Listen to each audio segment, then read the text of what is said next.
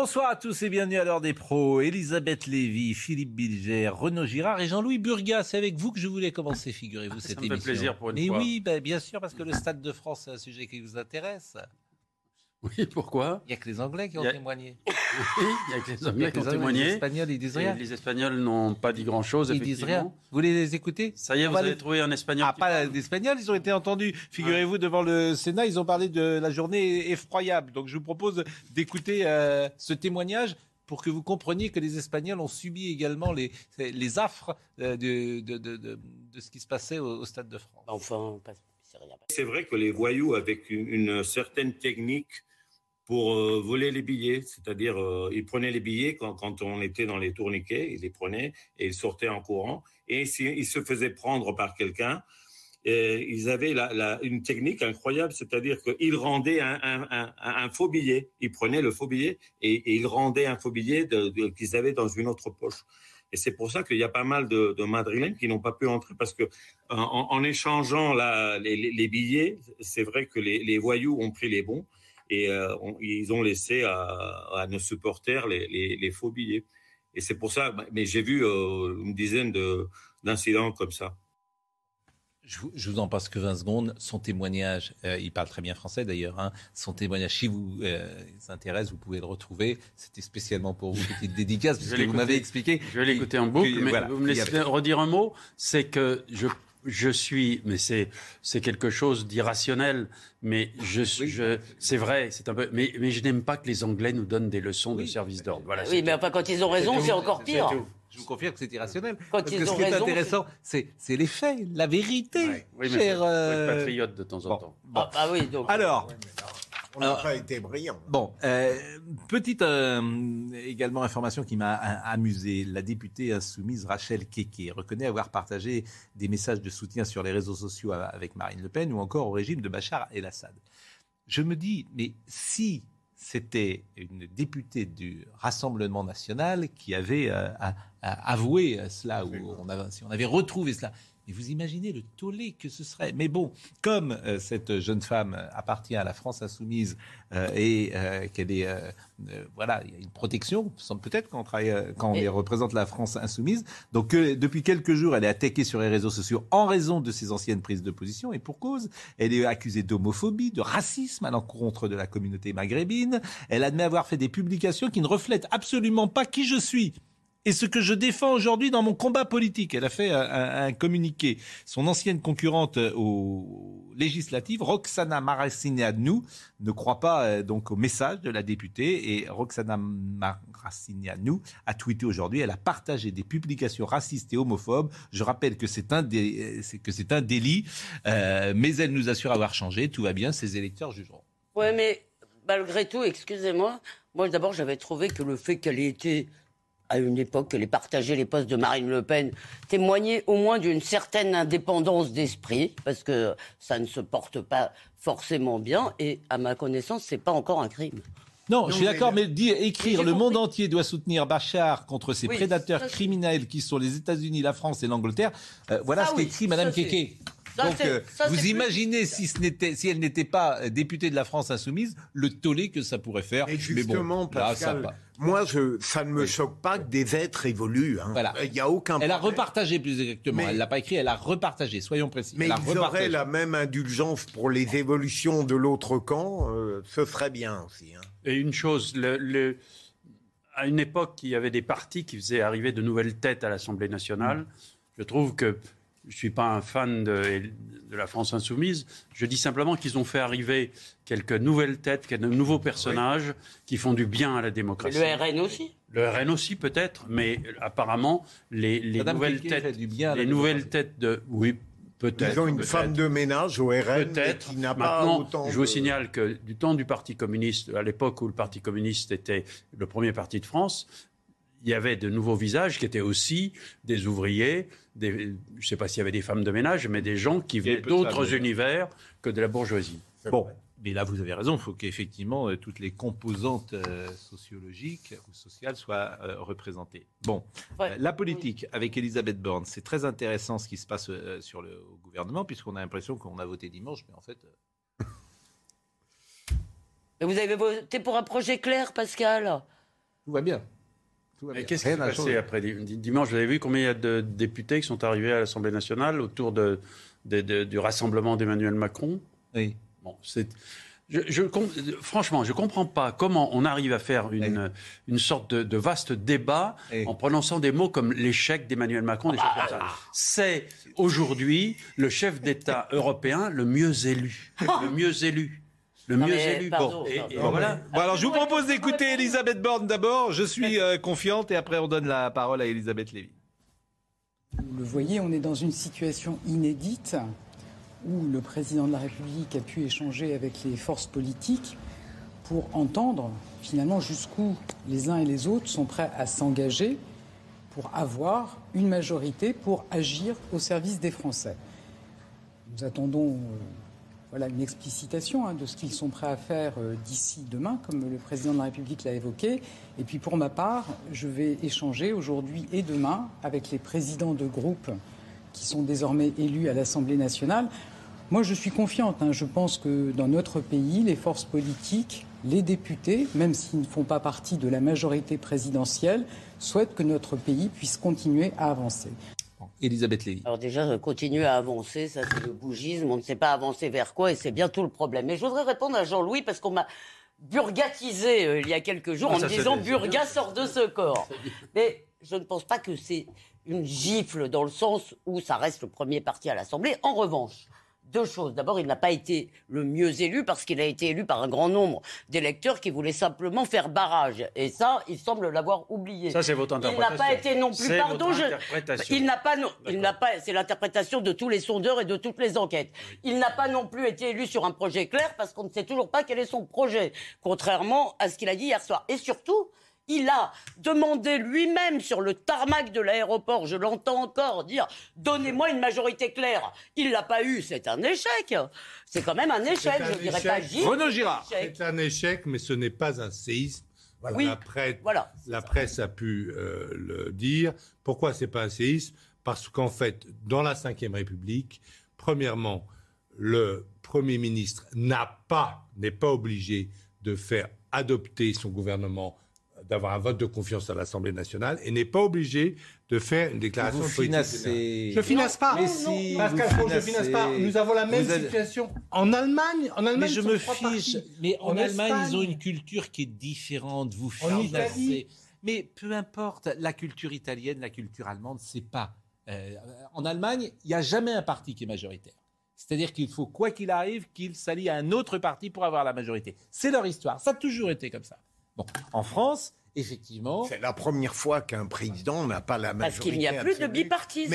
Mais, d'ailleurs, qu'il n'y a plus l'effet et- d'entraînement qu'il y avait eu en 2017. Et- mais c'est vrai. Et vous finacez dans ce Je sens qu'il y a un message qui a été envoyé dimanche et que vous le vouliez ou non, les gens ont le sentiment que ce message n'est pas entendu. Donc vous- une nouvelle fois, c'est comme en 2005 avec le référendum, vous finacez et vous mettez en place des gens qui n'iront plus voter ou ne croiront plus à la politique parce qu'ils veulent que lorsque ça s'est exprimé dans les urnes, il y ait une traduction sur le terrain politique. Mais quelle serait la, tra- quelle serait la traduction traduction Pascal, quelle traduction Il doit changer le gouvernement, tout simplement. Non mais pardon, parce que les Il doit électeurs, changer le gouvernement. les électeurs n'ont pas non plus envoyé un message clair. Et vous oubliez une composante Ah à ben, chaque fois, c'est que Si, la- le message clair, c'est que la France penche à droite. Et le front C'est quand même très clair. Pardonnez-moi de le dire Le front ça. républicain est en miettes à cause d'un Voilà. ce que j'essayais de vous dire. Et vous avez un gouvernement de gauche dans une France Ce qui, planche à, de vous qui dire, penche à droite. c'est que quelque bon. chose a changé. euh, C'est tout. quelque chose a changé. Il n'y a plus deux grands partis. Et ça, donc on peut. Ça fait des années qu'il n'y a plus de grands partis. Je vous dis fondamentalement, vous envoyez un message le dimanche. C'est quoi le message dimanche? La France penche à droite. Vous êtes président de la République. vous- vous- si vous maintenez borne, vous n'entendez pas ce message. T'as pas besoin d'avoir fait Sciences Po D'abord, pour comprendre ça. d'abord, vous, vous- vous êtes en train de, de- et je suis stupéfait tout de même de. Alors, je suis un peu isolé dans mon raisonnement. Je suis stupéfait de la, de la violence avec laquelle toute la presse, toute la, vous, toute la presse, en- que je dis, là. toute la presse a, a- a- a mis le mot échec bah oui. derrière ce qui s'est passé dimanche soir. euh. C'est, ça n'est pas, ça n'est pas. Il s'est passé deux choses ces dernières semaines. Il y a eu une élection présidentielle avec un président. C'est pas, c'est pas le président de, de la France insoumise qui a été élu. C'est pas celui de, de, de, Vous Marine ne répondez pas à ce que je vous dis bon. là. La France, est-ce qu'elle penche à droite, oui ou non? Derrière, il y a eu Est-ce comme que la France penche en à droite, France- oui ou non? Oui, je vous l'ai déjà dit sur Bon, plateau. alors, Bon. et, et vous, et vous avez un premier ministre, Macron, et vous d'ailleurs. avez un premier ministre qui est de gauche. Et ça Oui, vous... c'est d'abord, attendez. Alors, Jeanne Cancard. J'attends. Bon, J'attends Jeanne vous, Cancard. vous voulez que je vous réponde ou vous Non. passez la parole à Jeanne Cancard. Bon, d'accord. Jeanne Cancard est là.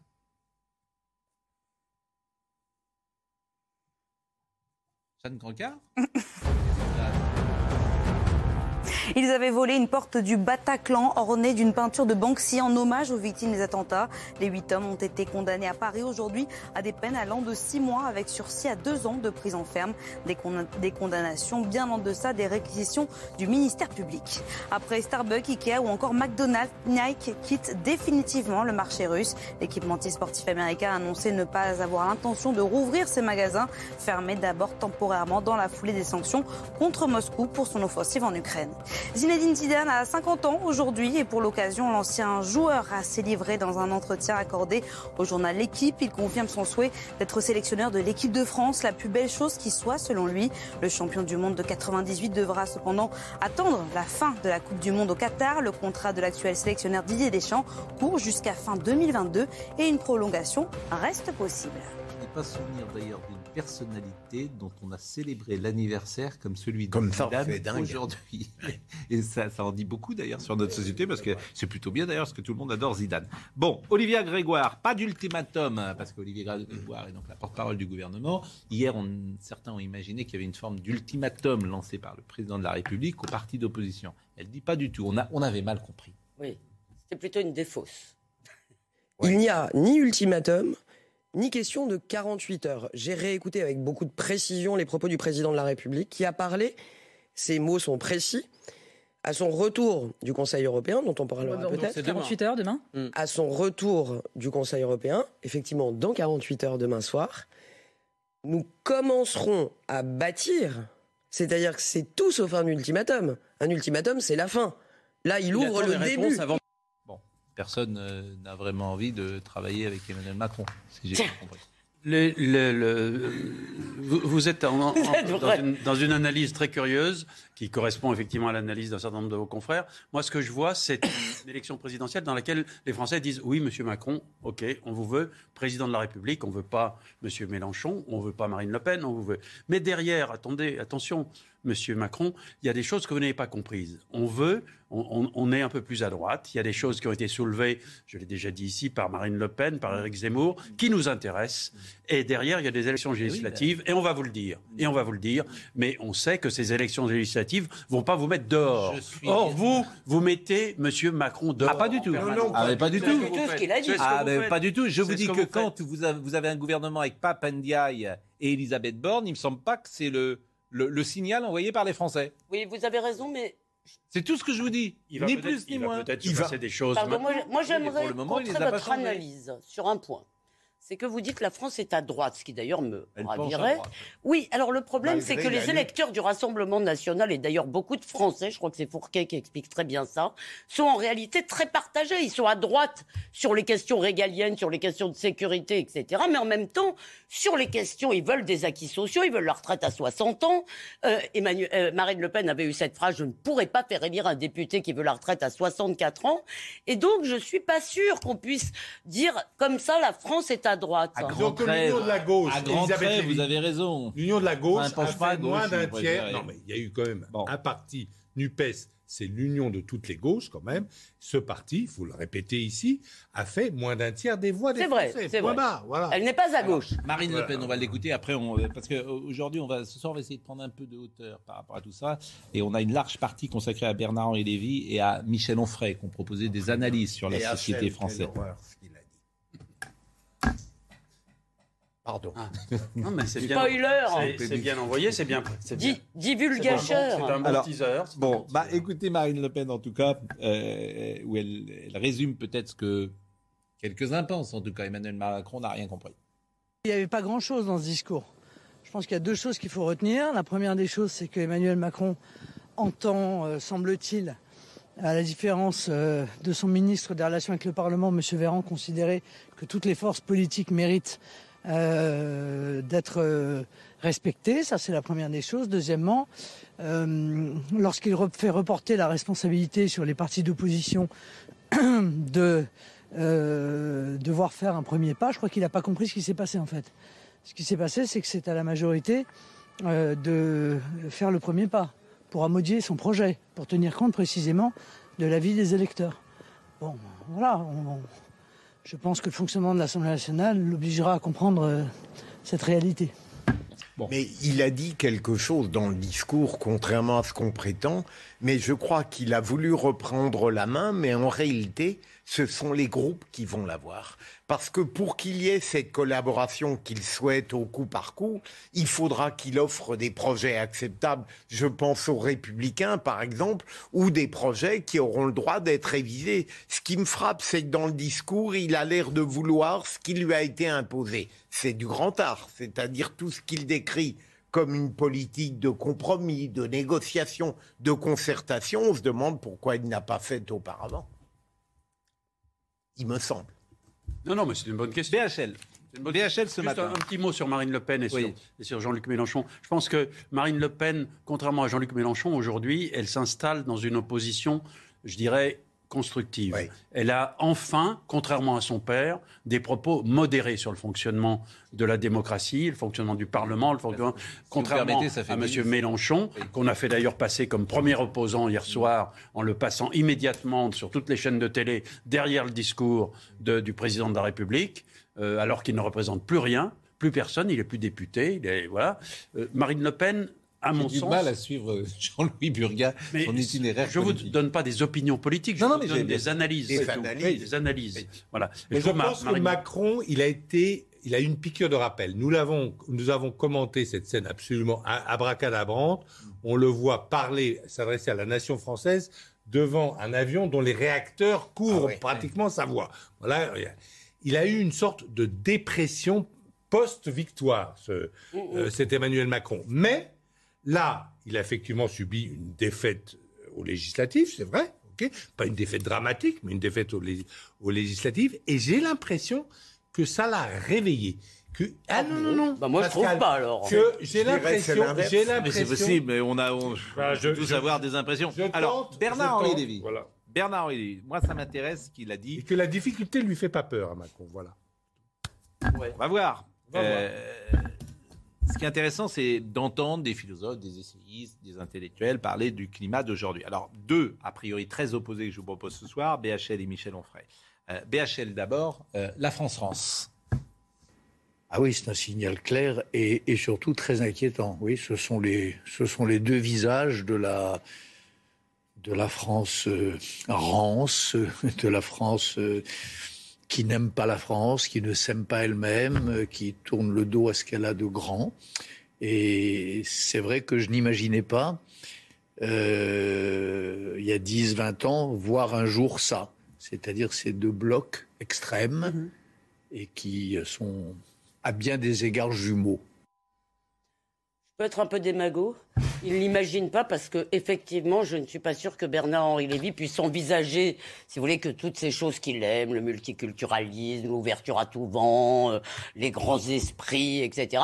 Il n'imagine pas que quand on vit dans un certain nombre de quartiers, on ne voit pas les choses comme lui. Et je dois dire que je suis assez frappé par le fait que ce propos, vous savez, Bernard-Henri Lévy a écrit un livre qui est tout à fait contestable et qui a même été très nocif, qui s'appelle L'idéologie française, dans lequel il expliquait que la France était éternellement fasciste, si vous voulez. Et en, en réalité, il poursuit. Quand il- Si, je suis désolé, ça a été un livre d'ailleurs très contesté Oui, par les intellectuels eux-mêmes. hein. Non, mais l'idéologie française, Oui. c'est un livre euh, marquant de, Oui, mais un de livre faux. BHL. Un livre faux de bout en bout, à mon avis. Dire que la France a été de tout le temps fasciste, je pense qu'il contesterait cette lecture. C'est ce que je veux vous dire. Mmh, on n'en était vraiment pas loin. Je vous assure qu'il y avait un vieux fond qui courait tout le temps.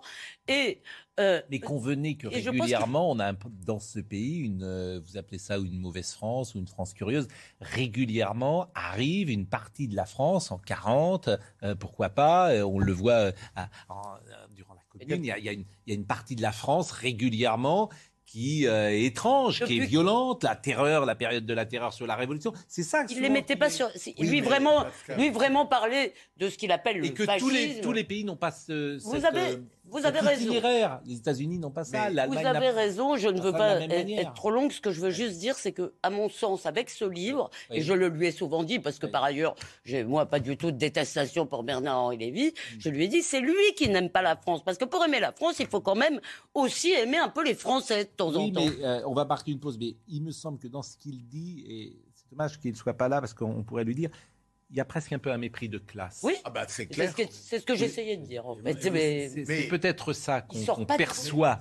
Vous voyez, il y a quelque chose. Au fond, vous n'êtes pas assez euh, intelligent. pour- Et on Ouvert. peut tout dire de LFI et du Rassemblement national, mais les qualifier euh, de groupes qui n'aiment pas la France et de rance, Oh. c'est une stigmatisation honteuse, comme si lui-même était capable de donner le quitus ou l'évaluation de qui est français honorable ou non. Ça me scandalise de la part d'un homme intelligent qui a énormément de talent par oral et par écrit. hein. C'est- C'est la définition de rance hein, euh, qui a pris euh, une odeur, rance, oui. qui a pris une odeur forte et un goût acre. Il aime bien cet adjectif, il l'a Oui. déjà utilisé. On n'est pas loin de nauséabond, je vous Qui a signale. pris une odeur forte et, euh, C'est la gauche olfactive. et- et- et un goût acre. Nous allons marquer une euh, pause et nous parlerons euh, de nouveau de Bernard Lévy et de Michel Onfray. C'est très intéressant également ce qu'a dit Michel Onfray. À tout de suite. Jeanne Cancard, il est 20h30. Les 27 viennent d'approuver à l'instant la candidature de l'Ukraine à l'Union européenne, une étape hautement symbolique près de quatre mois après l'invasion lancée par l'armée russe qui continue de progresser dans l'est du pays. L'inquiétude aux États-Unis après que la Cour suprême a validé aujourd'hui une loi de l'État de New York sur le port d'armes, consacrant ainsi le droit des Américains à sortir armés de leur domicile, une décision qui intervient alors que le pays est encore sous le choc d'une série de fusillades meurtrières. Ce sont des images impressionnantes, celles de la nageuse américaine Anita Alvarez qui a perdu connaissance hier dans l'eau après sa performance aux mondiaux en finale de la natation synchronisée à Budapest. Elle a coulé jusqu'au fond du bassin. C'est son entraîneuse qui est venue la secourir. La jeune femme est aujourd'hui hors de danger. C'est absolument extraordinaire hein, cette histoire. Ouais. C'est- la coach qui a plongé parce que les secouristes n'intervenaient pas et ça se joue à quelques secondes. Si on a le temps tout à l'heure, on verra le, le sujet. C'est tout à fait extraordinaire. Il n'y a, pas d'image, quoi. Il n'y a pas de, de vidéo. Il y a des photos. Et vous les avez vues. Euh, mais cette histoire est absolument euh, sidérante. Donc BHL, deuxième passage sur le RN et euh, LFI. C'est la même haine de la liberté, c'est la même méfiance vis-à-vis de la démocratie, c'est par exemple la même admiration pour Poutine, c'est la même soumission devant, même si les uns s'appellent les insoumis, devant les, les, les tyrannies d'aujourd'hui, euh, c'est la même fermeture sur soi. Oui, il y a, il y a quelque chose de très semblable. C'est étonnant parce que ce qu'il dit n'est pas juste. Euh, je veux dire, le- on pense qu'on veut du Rassemblement national, mais ils ne sont pas ennemis de la liberté. On peut dire pourquoi pas qu'ils sont re- refermés sur eux-mêmes, pourquoi pas qu'ils ne sont pas euh, ouverts sur le monde et Ils qu'ils ont même plutôt. un passé de temps en temps qui, qui- qui a pu surprendre sur ce thème-là. Mais Mais c'est comme si c'est je plus vous le cas aujourd'hui, c'est plus le cas aujourd'hui. Ça n'a pas de sens. Vous étiez, vous-même aviez une carte au Parti communiste. C'est comme Oui, si je vous 50 reprochais les crimes de Staline. Mais- ça n'a pas de sens, euh, enfin. C'est évident. Bon, ben, si mais- c'est évident, ne le dites pas alors. mais- Pourquoi mais- vous le dites mais- mais- mais Je veux on dire- peut en parler, vous en parlez. Mais quand on parle des communistes, on parle Moi, pas. je me pose des questions, effectivement, Mais- quand mais il y a 50 Jean-Louis, ans j'étais, et Jean-Louis- qu'on n'avait pas, on avait cette sorte de, non-vision, et qu'il y avait Jean-Louis, je ne regarde pas les communistes. en Je URSS, ne etc. regarde pas les se communistes. posait des questions. Je ne regarde pas les communistes en 2022 à l'aune de, de Staline. Ça n'aurait pas de sens. Ah, si, ça peut avoir du sens. On peut se poser des questions. Mais les sûr. communistes, paradoxalement, n'ont jamais été qualifiés d'anti-républicains, alors qu'on continue à l'égard des députés du Rassemblement national qui ont été élus. J'entends une femme que j'aime beaucoup, Valérie Rabault. Elle dit encore ce matin que les 89 députés du Rassemblement national n'ont pas le cap républicain. Ouais, on reconnaissait que ça change. Ça- Non, mais il y, a- y deux euh, choses là. Il y a deux choses. Il y a un intellectuel, c'est Bernard-Henri Lévy qui s'exprime, et on peut lui savoir gré de dire ce qu'il pense euh, et de critiquer. C'est parti, très bien, il peut tout à fait le faire. Ce qui est moins euh, admissible, c'est quand il utilise le mot rance, parce que là, c'est très désagréable. Et lui-même fait l'apologie, la raison de la démocratie, d'une démocratie sereine. Il euh, critique, par exemple, et a raison, Poutine, quand Poutine emploie des expressions ordurières ou, ou très violentes. Et là, il utilise contre 50% de Français, pratiquement, si on prend le vote entre 31% de la France insoumise et 20%, enfin la moitié des Français, grosso modo, il les traite de rance. Là, c'est. Parlons de Michel Onfray. Voilà. Parlons de Michel Onfray, autre intellectuel, autre vision, sans doute, de ce qui s'est passé ces derniers jours. Euh, voici ce qu'il pense d'Emmanuel Macron. Je suis très étonné, enfin étonné, c'est une façon de parler, parce que je, je sais qu'il est comme ça depuis le début, par l'aspect psychorigide du personnage. C'est-à-dire qu'il a déjà, pendant cinq ans, perdu toutes les élections, euh, le, le, premier mandat, et il n'a rien fait. À chaque fois qu'il perd une élection, il reste.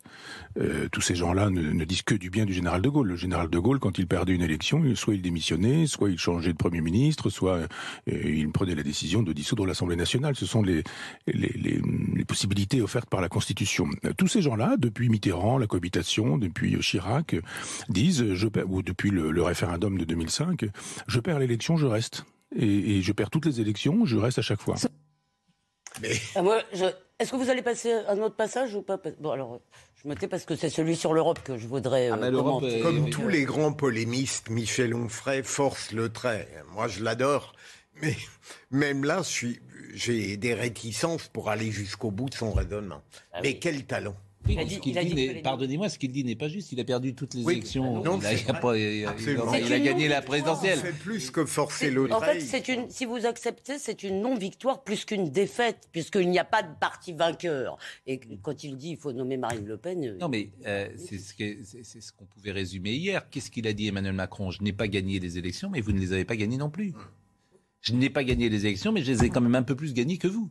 C'est ça. Oui. Euh, ce qu'il dit. Ce qui, objectivement. Et, juste. et là. Euh, euh, oui. Non, mais c'est ce qu'il dit lui. Moi, je, je, ne dis pas ça. C'est ce qu'il dit lui. Donc, ah, il est nostalgique oui. d'une époque où, effectivement, le général de Gaulle, dans son référendum 69, avait 47% des électeurs, mais c'est énorme, oui. sur euh, une participation de plus de 80%. Donc, c'est des scores que personne n'atteint aujourd'hui en Europe, il est parti là-dessus, alors qu'il avait, en fait, ce général de Gaulle, un très grand soutien populaire, puisqu'il a été, en fait, viré par la droite et l'extrême droite. Laissons de Gaulle où il est. Ce qui nous intéresse, c'est euh, Emmanuel Macron, Marine Le Pen, Premier ministre, euh, Michel Onfray. Mais la Ve République n'aurait pas permis que le chef de l'État puisse avoir euh, -hmm. un défaut de majorité, parce qu'il aurait fallu, euh, soit pour, euh, pour rester gaulliste, que, que Macron démissionne lui-même, remette en jeu son mandat, soit qu'il change complètement le chef de l'État, le, le, chef du gouvernement, en disant bon ben voilà, Madame Borne me présente cette démission et bien sûr je l'accepte et je fais un gouvernement qui est en relation avec ce que le peuple me fait savoir avec les urnes. Donc je nomme Marine Le Pen Premier ministre. Ça me paraît évident. En le disant, vous savez que c'est impossible. Ben bien sûr que c'est possible. Ce sont ce que les institutions exigent. Ce que les institutions demandent, ça veut dire que si c'est impossible, si vous me dites que c'est impossible, ça veut dire qu'on a avalisé le fait que nous n'étions plus en démocratie. Si, si. effectivement, parce qu'elle est avant euh, Jean-Luc Mélenchon, Marine Le Pen, donc. Euh... Contre mais il délire. Le, le, premier groupe à l'Assemblée, c'est le, le, parti du président dont j'oublie le nom. Donc, euh, Renaissance. Merci. C'est étrange. La virtuosité de Michel Onfray. Est... Ouais. Mais c'est pas virtuose, ça. Si, si, c'est pour le coup, c'est faux. C'est faux. C'est un virtuose de, de l'utilisation de l'histoire, de tout un tas de choses, ah oui. qui, qui, pour vous amener à vous dire aujourd'hui vous vous trompez parce que il y a voilà. Ah, enfin, moi je veux bien que ce soit un virtuose, mais on a tous réagi de la même manière. Ça n'a pas de sens de nommer Marine Le Pen. C'est pas elle qui a fait le plus de voix. C'est assez étrange d'ailleurs son, son raisonnement. Non, justifie ça avec euh, le, le, avec le, le général et, de Gaulle, avec Michel Debré, etc. Ah bah ça, il, il est... Et dernier passage, c'est sur euh, l'Europe et c'est Bruxelles. Écoutez, Bruxelles décide. Je dis, mais comment, comment en, est-on arrivé là? Et je reviens effectivement toujours aux fondamentaux, ce que les gens appellent un logiciel bloqué. Mais euh, je, dis, mais expliquez-moi comment on peut faire de la politique en France quand tout ça est décidé à Bruxelles, c'est tout. C'est-à-dire quand euh, nos caisses sont proprement vidées parce que nous sommes un pays contributeur, que nous donnons plus d'argent à l'Europe que nous en récupérons, quand on n'a pas d'argent et qu'on donne le peu d'argent qu'on a à d'autres pays, et que ces autres pays, par exemple, quand il s'agit de la Pologne, quand il s'agit d'acheter des avions, ils les achètent aux États-Unis. Je veux dire, on fait une politique qui est très en faveur de l'Allemagne et quand l'Allemagne se réarme à la faveur du conflit en Ukraine, elle achète des avions acquis aux Américains, sûrement pas à l'Europe. Elle aurait dû acheter des avions Rafale aux Français. Je me dis, mais, mais je préfère que mon logiciel soit bloqué parce qu'il est clair. Je suis bloqué sur un logiciel qui est efficace pour comprendre ces choses-là. Ceci dit, c'est complètement faux vrai. quand même. C'est complètement, c'est complètement. euh, il a dit quelque chose de complètement faux. Faut le dire sur un plateau de télévision. Il a dit que notre dette était due à notre contribution euh, à, à- à l'Union européenne. C'est complètement faux. Bien sûr qu'on contribue euh, sur la TVA à l'Union européenne. Euh, on reçoit beaucoup de choses aussi, euh, mais c'est pas du tout ça qui fait notre dette. Notre dette est due au fait que nous ne voulons pas financer par les impôts un État papa, un État nounou, Maman, avec maman. un, maman, un État d'assistanat. Voilà, c'est tout. Mais c'est pas du tout dû à l'Europe. C'est faux. Voilà. Là, par- pour le coup, par contre, il y a une part de. En revanche, Il dit la pourquoi vérité je dis, pour pourquoi le je dis par contre? Donc, en revanche, il y a une part de vérité qui est que l'Union européenne est l'instrument de la dépolitisation, puisqu'au nom de l'Union européenne, on nous dit il n'y a pas de choix politique, vous n'avez pas de choix politique, et sur des questions comme l'immigration, on nous le dit en permanence, et que on sait très bien que dans le fond, c'est ça la technocratie, ce que nous appelons la technocratie, c'est-à-dire l'idée qu'en fait, un problème a une seule solution, D'accord Qu'il n'y a absolument aucune délibération démocratique qui tienne. Et, vous l'avez cité tout à l'heure, Pascal, le référendum. Marcel Gauchet dit souvent ça, il dit que c'est fondateur pour les Français, pour la défiance De des 2005. Français. De, le, oui, Ben, le référendum de parle que de 2005. ça. Et je, Pardon Onfray ne parle que de ça. Là-dessus, il a, il a raison. Bon, oui, c'est- vrai que ça a été. euh, Mais la Hongrie a fait la politique migratoire qu'elle a voulu, bien sûr. euh, et elle est toujours membre de l'Union européenne. Et l'Angleterre pouvait tout à fait faire la politique migratoire qu'elle voulait, et la France peut très bien faire la politique migratoire qu'elle veut. Elle devrait d'ailleurs Oui, arrêter ce, ce flux insensé de clandestins en France. Mais ça, c'est parce qu'il n'y a pas de volonté politique à Paris. C'est faux de dire que l'Europe empêche de, Enfin, de- la de tenir ses CEDH, la CEDH, qui est le Conseil de l'Europe, vient de recaler euh, le Royaume-Uni sur son projet d'envoyer des migrants au Rwanda. Est-ce que ça, Voilà va, ce qu'on pouvait que ça dire. va changer la politique de Boris Johnson? Je ne crois pas. Voilà ce qu'on pouvait dire ce soir sur euh, le sujet Emmanuel Macron. En attendant euh, la suite, je voulais vous alerter euh, sur le sujet écriture inclusive à Clermont-Ferrand demain 24 juin. Mais j'ai l'impression qu'il n'y a que nous qui en parlons. Je suis triste de cela. La presse en parle quasiment pas. Le conseil d'administration de l'université Clermont-Auvergne devra se prononcer à propos de l'adoption d'une charte pour une communication inclusive à l'université qui porte donc sur la modification des moyens de communication interne à l'université. On ne demande encore pas aux élèves d'écrire en, écri- en écriture inclusive. Cette charte a pour euh, projet d'imposer l'usage de l'écriture inclusive, du point médian et de la barre oblique. Et personne ne dit rien en France. Je vous assure, je veux dire, c'est contraire au- euh, à ce qu'a demandé le gouvernement, c'est contraire à l'Académie française. Tous les gens sérieux, les intellectuels, les littéraires, etc., condamnent cela. Et vous avez un foyer d'universitaires qui euh, veut imposer cela. Il y a des îlots en France de C'est fascinant. et de Je résistance. crois que vous allez parler d'un autre sujet qui. Moi, je suis professeur à Sciences Po, je dis mademoiselle, monsieur, je continue à dire mademoiselle. Oh, mais c'est très je mal, je vais vous dénoncer. jamais le, Je- le- je le- voilà. Ils veulent me virer. Ça ne vous met pas en colère. Moi, ça me met. Alors, la charte, je lis la charte. La, ch- la charte incite aussi à éviter de représenter les femmes dans des positions statiques, rêveuses ou passives, et les hommes dans des attitudes concentrées, dynamiques et assurées. Éviter également de représenter des rapports de domination homme-femme. Ne pas représenter un homme qui montre une femme qui regarde. Un homme debout et une femme assise. Un homme au premier plan et une femme au second. C'est la charte de l'université. Qui a cette écrit ânerie Mais c'est des, c'est des professeurs d'université. Ils sont mis à plusieurs. mais, mais Sandrine Rousseau dirige l'université Ah oui. de Lille. Ah, c'est Sandrine Rousseau. Ah oui. ouais. Non, c'est pas Ah Sandrine non, Rousseau. pas. Là, c'est à Clermont-Ferrand. Le wokisme est dans l'université par euh, ces intellectuels déclassés, parfois, disons-le, euh, qui sont là, qui vivent très mal la situation aujourd'hui et, et qui veulent exister de cette manière-là. Le prolétariat intellectuel. Et ce qui est intéressant, c'est dans ce que vous avez cité, il faut en réalité brûler toute la littérature, des femmes rêveuses. Dé- Déjà, Madame Bovary, ça va très mal. Hein. Mais, mais, supprimons Et Madame. Récamier sur son canapé, là. Non, mais c'est mais, incroyable. mais ce que je trouve croyais que c'était juste Ce que je trouve incroyable, c'est que personne ne réagit. Le gouvernement, Madame Vidal, qui était l'ancienne ministre de l'enseignement supérieur, elle ne disait rien. Oui, mais Pascal, je Donc, crois euh, que si on voulait résister, et Oui. on devrait le faire, on n'en pourrait plus. Le, le pouvoir Ah, ça, serait épuisé. Ah bah alors ça c'est Il laisse alors ça, ça sert vraiment à quelque chose. Mais la langue c'est pas rien quand même. Vous me sidérez. Vous-même c'est soumission quoi. Vous acceptez tout. Non, mais c'est le la contraire. langue. Mais c'est fondamental, Pascal. mais Alors si c'est fondamental, battez-vous. Mais non, mais parce que tous les jours on cède. Et donc il faudrait un pouvoir, mais inimaginable au sens Donc on propre. peut rien faire. Mais on- on- il faudrait nommer quelqu'un. Il n'y a pas de un- sanctions. Mais on peut pas les sanctionner.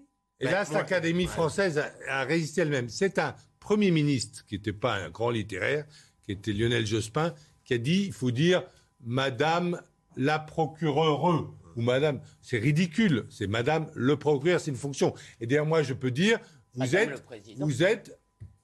Vous êtes la sentinelle de l'Occident, Monsieur Burga. Je ne vais pas dire vous êtes le sentinelle. Voilà.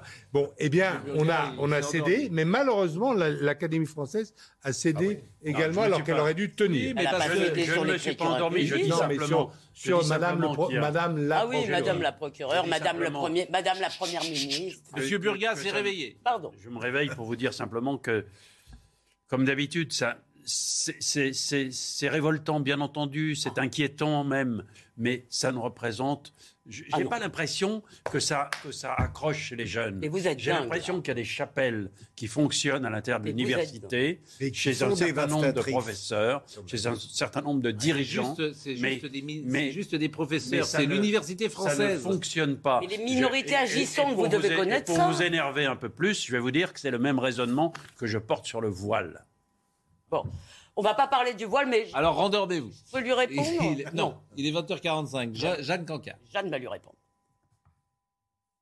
Un chauffeur a été jugé aujourd'hui pour l'agression d'un cycliste. Il avait renversé délibérément puis passé à tabac. Il a été condamné à trois ans de prison, dont deux avec sursis probatoire et une obligation de soins. En France, toujours gare aux orages et à la grêle. 26 départements sont placés en vigilance orange. Alors que l'épisode de canicule exceptionnel s'est terminé hier soir, une partie du territoire reste menacée d'orages violents. Si vous tentez de réserver un train pour cet été, ça ne vous échappera pas. Les places sont prises d'assaut dans les TGV. Résultat, beaucoup de trains affichent déjà complets. La SNCF a donc décidé de mettre en vente 500 000 places supplémentaires afin de répondre à la demande record de cette année. La soumission au wokisme continue à l'université, bien évidemment. Mais enfin bon, ça n'a pas l'air de Non, vous- cela dit, cela dit de moi, ce qui m'intéresserait, c'est qu'est-ce qu'on peut si, faire, à part le dénoncer. Et quand on voit que dans la société. Sanctionner. Ah non, mais nous, nous, qu'est-ce qu'on Non, peut mais, faire sanction- mais le gouvernement. Ah oui, ça le oui. gouvernement, Ah, Jean-Michel Blanquer s'est exprimé très clairement. Non, mais je suis Vous écrivez révoquer. C'est simple. Oui, Vous oui. détruisez la langue française. C'est mais- un rapport de force.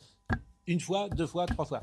Révoquer. Je C'est suis simple. d'accord, mais nous, qu'est-ce qu'on peut faire? Et nous, on, nous, on en parle? Je ne sais pas ce que son successeur va faire, mais Jean-Michel Blanquer l'avait dénoncé à plusieurs Eh reprises. bien Oui, sûr. mais Ne dites sans pas- sanction. Ne dites pas qu'il se passe rien. Mais si, rien. Donc, mais rien. Cause Si, toujours, c'est tu m'intéresses, si, disent. quand le ministre- disent Mais, les- mais Pascal, Et vous- Monsieur Pape euh, Ndiaye, il trouve ça sûrement très bien. Attendez, attendez. Mais Ah, je vais pas attendre longtemps Attendez. parce que je suis pas sûr qu'il reste. Vous tout imaginez dire. si quelqu'un mettait en œuvre ce que vous souhaitez et ce serait ah, bien, alors les réactions médiatiques. Et alors? Mais alors, alors? Ça durerait six mois. Oui. Et puis Non, après, non, tu.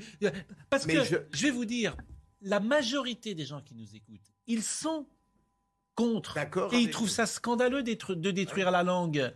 Le problème, c'est que vous êtes sous le joug des minorités actives dans tous les domaines en France depuis J'explique 30 ans. les raisons pourquoi on ne fait rien. Mais pour faut, lesquelles mais, mais on faut se rien. battre. euh. Oui, oui, Ou alors, euh, battre. si vous croyez pas en Mais- votre langue française, ne vous battez Mais pas. bien sûr, non mais Menez le combat Il y a mille idéologique. domaines où il faudrait se battre. Pas mille, honnêtement. Ah, il y en a, il y en a pas mille, mais il y en a quelques-uns. Il y en a beaucoup. Et, et la langue, ça me paraît. La euh, destruction de la langue française qui a commencé avec la féminisation des titres, Ouais. parce que c'est ridicule, je dis euh, qu'il faut. euh, Moi, je suis pas. euh, je suis la sentinelle de l'Occident, je suis pas le sentinelle. Il faut garder, bien sûr, mais bon. Sylvie Germain. Jean-Louis, juste pour lui répondre d'un mot, Jean-Luc. on est non mais parce que vous dites c'est des petites minorités. D'abord, elles sont de moins en moins. D'abord, elles sont de... minorité. elles sont de moins en moins petites, mais surtout, vous le savez très bien que l'histoire est souvent faite par des minorités déterminées et agissantes. Et si on se laisse faire, notre langue va être détruite. D'ailleurs, elle l'est. vous voulez voir le sujet de Sylvie Germain Mais oui. qui m'a beaucoup intéressé Elle est menacée sur Internet. C'est un extrait du roman Jour de colère de l'écrivain français au bac de français, euh, Sylvie Germain. Depuis une semaine, des milliers d'élèves de première se déchaînent sur les réseaux sociaux, sur l'extrait en question. Pourquoi? Parce qu'ils trouvaient que c'était trop dur. Donc, voyez le sujet, je trouve ça aussi fascinant ou sidérant. Sibylle de lettres. C'est un extrait d'une vingtaine de lignes qui a été proposé aux élèves de première pour l'épreuve du bac français. Dans ce texte, extrait de son roman Jour de colère, l'autrice, Sylvie Germain, y décrit neuf frères qui vivent dans la forêt. Ils étaient hommes des forêts et les forêts les avaient fait à leur image, à leur puissance, leur solitude, leur dureté. Certains lycéens ont jugé ce texte trop compliqué et se sont déchaînés sur les réseaux sociaux. Face à ce déferlement de haine, l'écrivaine s'est dit inquiète du symptôme que cela révèle dans une interview au Figaro. C'est grave que les élèves qui arrivent vers la fin de leur scolarité puissent montrer autant d'immaturité et de haine de la langue, de l'effort de réflexion, autant que d'imagination, et également si peu de curiosité. Sylvie Germain n'est pas la première à déclencher la colère des lycéens. Il faut se souvenir que Victor Hugo s'en est pris plein la figure, hein, lui aussi. Et ça avait été déjà le cas avec Laurent Godet, euh, qui avait euh, le malheur de parler euh, du tigre et de l'Euphrate, et où certains élèves n'avaient pas compris que le tigre était un fleuve. Jugeant la situation aussi absurde qu'affligeante, l'autrice dit souhaiter que la surenchère retombe aussi vite qu'elle a éclaté. L'autrice. L'autrice. Non mais, moi, Oui, non, on mais parle en franchement, c'est si c'est insupportable les fonctions. Moi, je dirais Madame le Premier ministre. J'en ai ras le bol d'entendre tout le monde dire Madame la Première ministre. Et laid, l'autrice, en plus, c'est moche.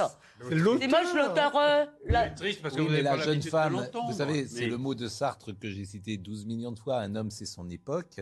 Et euh, la jeune femme qui a écrit le texte que vous venez d'entendre, qui est jeune journaliste, pour elle, l'autrice, c'est entrer dans les mœurs. Et, et elle ne voit pas les choses comme vous. Il y a des C'est une réponse à Jean-Louis Il y a des féminisations moins grotesques que d'autres. L'autrice, c'est pas ce qu'il y a de désolé, il y a une trouve. féminisation qui est nécessaire d'un certain nombre de mots. Mais ça, c'est pas le sujet, de là. fonctions. Mais Non, mais le sujet, c'était- trop dur. Mais effectivement, j'ai été J'ai choqué une par- petite j'ai fille qui a fait le commentaire sur Sylvie Germain. Heureusement, elle n'a pas, elle n'a pas été sur les réseaux sociaux. Alors, il y a Vous savez, deux. le- un, un des un petit exemple qui m'a aussi choqué, c'est que pendant le, le passage du bac la semaine dernière, on a eu une canicule et le recteur, le recteur d'une des académies a dit que euh, les correcteurs seraient un peu moins sévères sur les notes à cause de la chaleur. Quand j'ai entendu ça, je me suis dit. Non mais justement, euh, justement, c'est très intéressant parce qu'en fait, ce qu'on voit là, il y a deux choses. Il y a, comme l'a dit euh, Sylvie Germain, la haine de la langue, la haine de l'effort, et il y a le fait, la réaction immédiate qui est je vais te violer, je t'insulte. Euh, J'ai vu les messages, c'est vraiment horrible. Mais tout ça, le plus horrible, c'est que c'est le produit d'une espèce de fausse bienveillance, et là, qui a été vraiment poussée par la gauche, mais en réalité endossée par tout le monde. Il faut pas leur rendre les choses trop difficiles à ces pauvres petits.